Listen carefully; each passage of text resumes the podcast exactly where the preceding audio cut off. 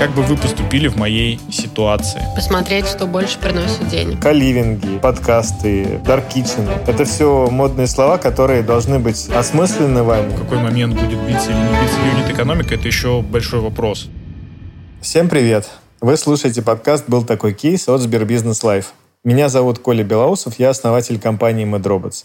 Со мной в студии Даша Сонькина, основательница компании «Банчи» и кафе «Овсянки». И Максим Воробьев, сооснователь фотолаборатории «Точка цвета». В этом подкасте мы отвечаем на вопросы предпринимателей, чей бизнес оказался в сложной ситуации и стараемся им помочь. Максим, можешь прочитать первый вопрос? У нас сегодня, как всегда, три или даже четыре. С удовольствием. Всем привет! Есть хостел, который находится недалеко от универа. Бизнес шел неплохо, приносил деньги. Но все это было до ковида. Сейчас наполняемость сильно упала, работаем в ноль, а скоро уйдем и в минус. В одном из подкастов вы говорили, что закрыться не страшно. Наша любимая тема, да? Но мне очень этого не хочется. Есть мысль во что-то переделаться. Пока что думаю об образовательном центре, но не уверена. Как бы вы поступили в моей ситуации? Как бы ты поступил, Коль? Я вот читаю как раз статью про что происходит с хостелами, потому что для меня это совершенно не, не близкий рынок. Но как минимум, что в целом, да, из-за пандемии все они испытывают существенные проблемы, что загрузка упала там на 30-50% по сравнению с прошлым годом, даже ну, позапрошлым, точнее, в 2020 году. И понятно, что ничего не, нового не произошло. С другой стороны, да, вообще индустрия гостеприимства, она, надо сказать, переживает не лучшее время. Если вы не относитесь там к популярным э, отельным сетям, то вам будет сильно сложнее работать вообще. Однозначно, вот если рассуждать на этот счет, что если переделывать хостел под что-то другое, то нужно проводить какой-то ремонт. Наверное, не самый большой, но в любом случае хостел это, скорее всего, помещение, возможно, полуподвальное какое-то. То есть, э, исходя из этого, надо понимать, что там можно либо офисы какие-то делать, ну, либо dark kitchen какой-то, то есть это модно тоже, либо там... Можно сделать и то, и ну, другое. Да. Посмотреть, что больше приносит денег. Ну, то есть, в принципе, можно в субаренду, да, получается, сдавать.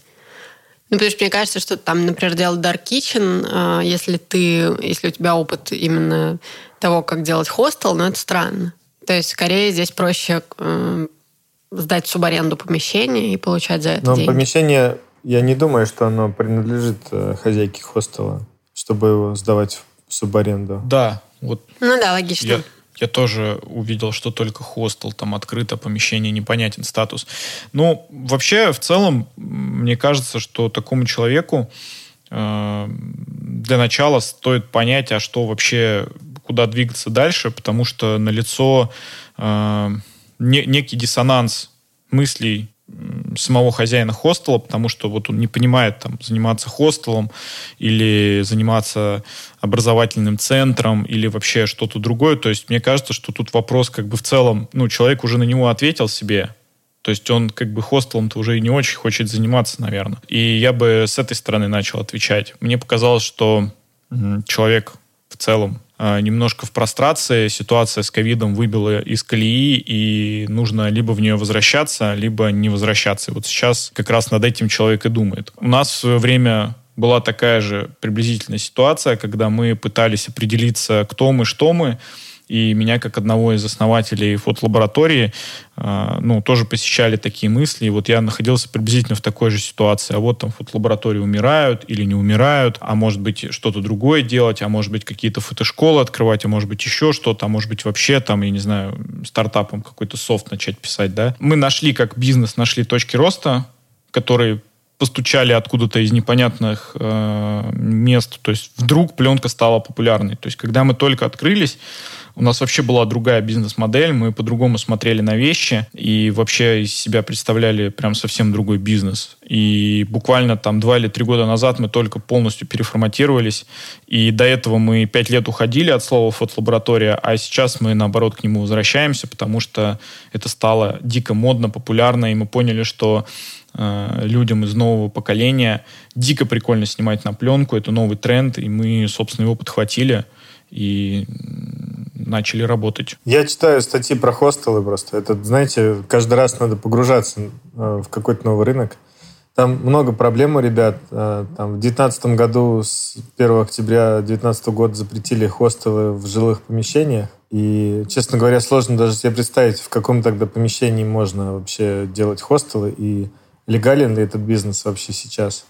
Ну, точнее, в большинстве случаев это нелегален, потому что у нас, кроме как жилых, довольно мало других помещений. Сложно себе представить хостел в бизнес-центре. Но при этом есть, вот я прочитал, есть э, история хостела, есть скотч, называется, например, в Волгограде, который там имеет свое какое-то позиционирование, брендинг, красивенький такой, то есть продают атмосферу. Это тоже, наверное, ответ на вопрос, как можно вообще вернуть все, как было. Мы же не знаем, например, у них может быть там деревянные кровати из мебели и все в комнате. Может быть, просто добавив пару элементов интерьера там, а нарисовав граффити какое-то на стенах или какие-то изображения, уже можно добиться того, чтобы хостел как-то начал выделяться. Я к тому, что все ли действия предприняла владелица хостела для того, чтобы его как-то оживить? Мы не знаем. Но, но если нет, то можно было бы попробовать. Просто его оживить, ну, если он легален. Если он нелегален, то лучше вообще правда, перепрофилироваться во что-то другое. Рассуждение на тему любого бизнеса всегда можно свести к маркетингу, потому что, мне кажется, когда у компании нет э, ну, нет инструментов внешнего какого-то масштабирования своего бизнеса, то э, любая компания столкнется именно с вот этой проблемой, что ты при каких-то внешних обстоятельствах начинаешь от них сильно зависеть. И э, перед тем, как вообще во что-то пивотиться, нужно все-таки ответить на вопросы, что не так с текущей моделью. То есть мы сделали, делали ставку на вот это, это и это, и это не сработало. Почему оно не сработало? Есть вот еще история там от Тойоды про пять почему. То есть там задавать себе вопросы, почему вот это работает, почему нет. Почему, почему мы поставили хостел рядом с университетом? Если мы рассчитываем на студентов, почему мы рассчитываем на студентов? Ну и, и вот копать в таких э, вопросах, которые позволят дать себе ответ на то, что делать в том числе дальше. Потому что пивотнуться и сделать что-то другое на месте старого помещения всегда можно. Там барбершоп, я не знаю, там сделать, правда, Dark Kitchen или там так, сдавать э, в субаренду помещение под фотостудии или там сделать студию подкастов, да, как кто-то тут, я слышал, делает. Можно что угодно сделать. Но для того, чтобы это делать, нужно сначала разобраться с глубинными причинами неуспеха или там снижения операционных показателей текущего бизнеса. В общем, мы можем разгонять сколько угодно. Действительно, для начала нужно разобраться в том, на что из того, на что вы рассчитывали, пошло не так, почему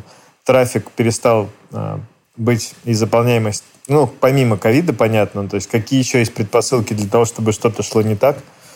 Есть ли у компании э, четкое позиционирование и понимание, кто ее клиенты и где она их берет, и уже и какие вообще опции есть, э, условно говоря, какие мегатренды есть, на которых можно проехаться, там, каливинги, подкасты, даркичены – это все модные слова, которые должны быть э, осмыслены вами перед тем, как принимать решение о том, что вам нужно переделывать бизнес из чего-то существующего что-то новое. Здравствуйте. ИП на УСН 15%, деятельность ведем с 2016 года. Проблема следующая. В прошлом году из-за временного отсутствия бухгалтера накосячили с декларацией, а именно умудрились одновременно занести доходы и расходы. Налогу платили плюс-минус корректные. Доплатить, вероятно, требуется буквально пару тысяч рублей. Налоговая запросила пояснение в связи с расхождением данных банковской выписки, поступления на расчетный счет и доходов, показанных в декларации. Как правильно себя повести? Ребят, ну, как бы обратиться к бухгалтеру, дать ему доверенности, чтобы он все это разрулил.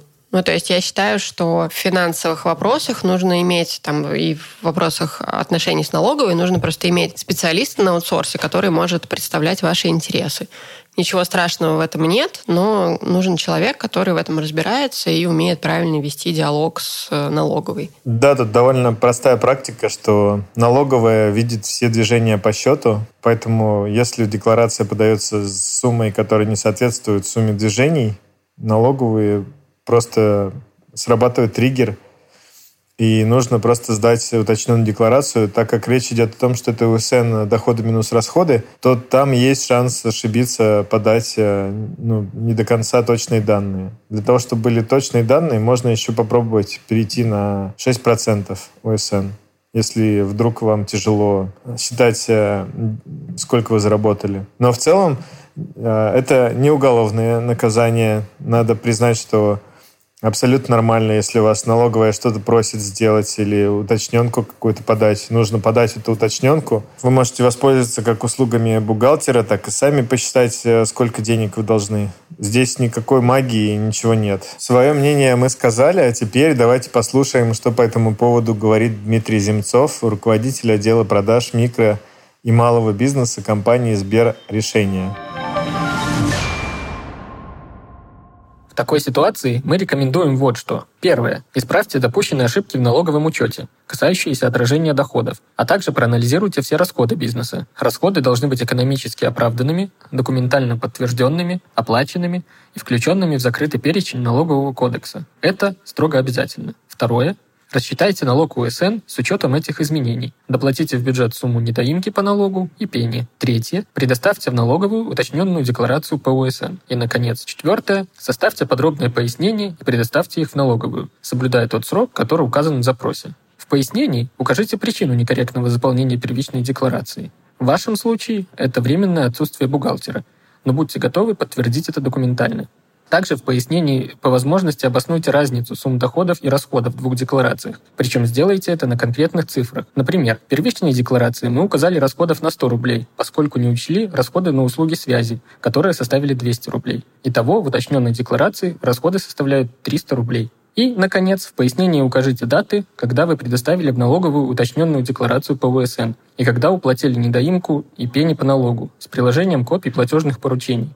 Если вы выполните все эти действия в указанном порядке и в срок, то риск негативных последствий будет минимальным. А чтобы больше не допускать ошибок в бухгалтерии, лучше доверить ее ведение профессионалам. Наша команда опытных бухгалтеров поможет правильно рассчитывать налоги, вовремя сдавать отчетность и решать кадровые вопросы. И мы переходим к третьему вопросу. Здравствуйте, я занимаюсь производством замороженных овощных смесей. Наш продукт уже, в принципе, полностью готов к реализации. Э, мы все документы собрали и сайт создали, где описание продукта, описание компании сделали. Остался, в принципе, наверное, самый важный вопрос, как заходить в торговые сети. Нужны ли нам торговые представители? Как, э, в принципе, убеждать магазины размещать наш товар на своих полках? Как заходить в торговые сети, есть, насколько я понимаю, определенный опыт Даши. Но вот я могу свой опыт вспомнить. Ну, в моем случае я заходил в торговые сети под названием DNS, Video и Restore. Просто пишешь им и заходишь. Ничего. Ну, я слышал, что в продуктовых сетях какие-то очень сложные люди, которые по полгода не отвечают. Ну, вот я имею в виду так называемые байеры, люди, которые принимают решение о том, что э, вставить или нет – том, чтобы достучаться до них, помогают э, социальные сети. Там, через друзей друзей обычно получается найти хоть кого-то, кто где-то работает. И таким образом пропустить вот этот этап, когда вы по полгода ждете э, ответа на свои вопросы. У меня есть такой кейс классный. Просто у меня есть э, знакомый, который просто зануда сотого уровня. Я таких людей просто не встречал, как он. Если ему кто-то не отвечает, он не отстанет от вас. Он найдет ваш телефон. Он будет писать вам каждый день. Он будет звонить вам каждый день. Вы возненавидите все вообще пока. И вы, вы просто вынуждены будете ему ответить, и он добьется своего. Ну, то есть вот определенная доля занудства, она нужна. Мне хотя такие люди самому не очень нравятся, но они добиваются э, того, что... Но это реально работает. Но это работает. Есть, надо понимать, что за успех вашего бизнеса не отвечает какой-то неизвестный вам человек, за него отвечаете вы. Если вы э, не можете убедить магазины разместить свой продукт у них в холодильниках, то этот какой-то неизвестный вам человек не справится с этим лучше. Вы самый лучший торговый свой представитель. Заходить нужно с ноги. Вот если вот вопрос, как заходить в торговые сети? С ноги. Максимально э, ну, нацелено на то, чтобы туда зайти. Если вы, конечно же, посчитали юнит-экономику, и там она у вас сходится. Потому что другой вопрос это то, что если вдруг вы при э, э, условии, что вы прошли там предварительные какие-то фильтры, и ваш продукт подходит, и вам присылают э, договор, в котором там отсрочка платежа 6 месяцев или еще какие-то такие, или там ретро-бонус какой-нибудь за каждый магазин, где вы представлены, или еще какой-нибудь платеж ежемесячный, то вы можете просто уже на этапе подписания договора влипнуть на очень большую сумму. Это уже второй момент, который, на который здесь не задан вопрос, но который на самом деле меня всегда волнует. А вообще можно ли зарабатывать работая с торговыми сетями? У меня, у меня лично такая, такое ощущение, что скорее в меньшей степени, чем, чем если не работать. То есть лучше научиться работать э, с маркетплейсами и с э, прямыми продажами, ну, вот это лично моя позиция, то, как моя компания зарабатывает деньги, чем пытаться работать с крупными сетями. Потому что крупные сети, во-первых, требуют очень больших инвестиций в товарные остатки, а это для компании, которая э, имеет небольшие объемы э, вообще бизнеса, может сильно ударить по ее финансовому состоянию, потому что вам потребуется заморозить много денег и где-то их взять для начала, эти деньги. Прибыль, которую вы получите, она может очень распределена быть по времени, то есть вам нужно быть готовым к тому, чтобы ну, вот, финансировать поставки в эти сети. Во-вторых, это, понятное дело, нагрузка на производство, если у вас, вот как у Даши, да, там производство рассчитано на определенный объем, и при этом вам нужно отгрузить там 10 тысяч э, SKU своих Э, своей продукции вдруг, при том, что вы привыкли отгружать, там, не знаю, 500, то это совершенно другие процессы, или там, и это тоже может сильно ударить. И я считаю, что вообще в торговой сети выходить в наше время имеет смысл только когда вы уже достигли потолка торговли на маркетплейсах и в вот этих 15-минутных магазинах типа Самоката или Яндекс Лавки. Но Даша наверняка может с нами поделиться своим опытом, который у нее значительно более релевантный. Значит, во-первых, маркетплейсы. Но, к сожалению, нет, потому что маркетплейсы не берут замороженные, замороженную продукцию. Более того, они вообще не берут продукцию, которую нужно хранить в холодильнике. Ну и в целом это объяснимо. Ну, то есть с маркетплейсами можно работать только по системе отгрузки со своего склада своим курьером. Если вас устраивает такой формат, ну, попробуйте, почему нет? Это, в общем, хотя бы может работать на там, какую-то узнаваемость бренда. Как заходить в торговые сети, да, основной вопрос. Во-первых, Коль, я с тобой согласна, тут нужно понять, стоит ли вообще заходить в торговые сети. Торговые сети, во-первых, хотят сразу большое количество продукции. Во-вторых, да, там есть ретро-бонусы и так далее. То есть нужно прям супер внимательно читать договор и желательно обсуждать каждый пункт, по которому могут возникнуть какие-то там вопросы или проблемы на этапе поставок. Потому что, например, если вы подпишетесь, да, но у вас будет огромная отсрочка платежа, у вас просто не будет э, средств на там, поддержание оборотного капитала это будет проблема. С другой стороны, есть э, такое, такая финансовая услуга, как факторинг. То есть это когда ты заключаешь договор с банком, и он тебе э, платит сразу же за поставку, забирая там себе какую-то комиссию, а потом деньги, которые вам переводит ну, ваш э, покупатель, уже идут в банк. Ну, в принципе, можно тоже узнать, как это реализовать. Заходить в торговые сети довольно сложно, потому что там большая конкуренция, и там нужно, ну, либо у вас должен быть суперсильный бренд, который как бы сам себя продает, да, либо у вас э, должна быть очень конкурентная цена. А ни в коем случае здесь не нужно давать цену ниже прибыльной для вас. Ну, а по поводу убедить магазин разместить мой продукт у них в холодильниках, ну, знаете, вот, э, опять же, да, Коля правильно сказал, что это такой процесс, ну, то есть не нужно сдаваться, да, там не получилось зайти через дверь, идите через окно, разговаривайте, пытайтесь найти людей, которые за это отвечают, ну, это абсолютно нормально, да, то есть мне кажется, что многие люди, ну, ладно, окей, это я про себя сейчас скажу, мне казалось, что как бы если тебе один раз отказали, то идти там и пытаться с кем-то сотрудничать еще раз, это как-то странно. Вот. Но на самом деле, почему нет? Это тоже вполне реальная ситуация, и можно как бы... Ну, короче, я бы так сказала, нужно рассматривать э, вот эти торговые сети как потенциальных партнеров, да, а не просто как таких э, ваших спасителей, да, которые вам дадут объем. Но нужно у них спрашивать, а что вам нужно, да, какой продукт вам нужен, там, э, какая упаковка и так далее. Ну, то есть, чтобы они вам тоже э, давали какие-то свои там запросы и потребности, не обязательно их там исполнять на 100%, это невозможно, но хотя бы вы поймете вообще, какой запрос есть у торговых сетей. Ну и да, я попробовала тоже зайти в Яндекс.Лавку и в Самокат на вашем месте. Там, конечно, есть свои нюансы, и там тоже большая отсрочка платежа, и тоже вам нужно предложить конкурентную цену. И Озон Экспресс Но, по-моему, и Озон Экспресс, да. Но Озон Экспресс, кстати, это тоже сложная история. Вот у нас пока не получилось туда зайти. Потому что мне, мне кажется, что у них есть продукты, которые им нужны, и они их заводят первыми. А есть продукты, которые типа, ну вот, когда получится, тогда и заведем. Ну, то есть вот у меня пока не получилось зайти. Хотя моя знакомая с, с хлебом зашла недавно абсолютно без проблем.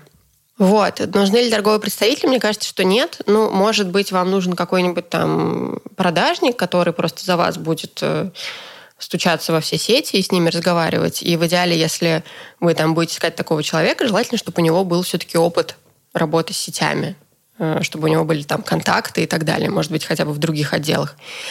И еще есть такая история, я сама ее не пробовала, но слышала, что такое есть, что компании периодически, там, сети, да, объявляют тендер на поставку, там, не знаю, гранолы, например. Вот. И в таких тендерах можно участвовать и нужно, и э, их вполне тоже можно выиграть и стать поставщиком той или иной торговой сети. Да, на нашем рынке мы, наоборот, как раз выступаем как э, некая сеть, потому что обычно к нам различные крафтовые ребята, которые что-то делают руками, приносят свои продукты и свою продукцию, вернее сказать, и просят разместить э, у нас. Не знаю, у меня именно такого опыта прям чтобы мы выступали в качестве поставщика крупных торговых сетей, не было. Мне кажется, что всегда эта история о том, что нужно четко ответить себе на вопрос «зачем?», как сказал Коля. И остатки, и денег очень много требуется, чтобы хорошо реализовать эту идею.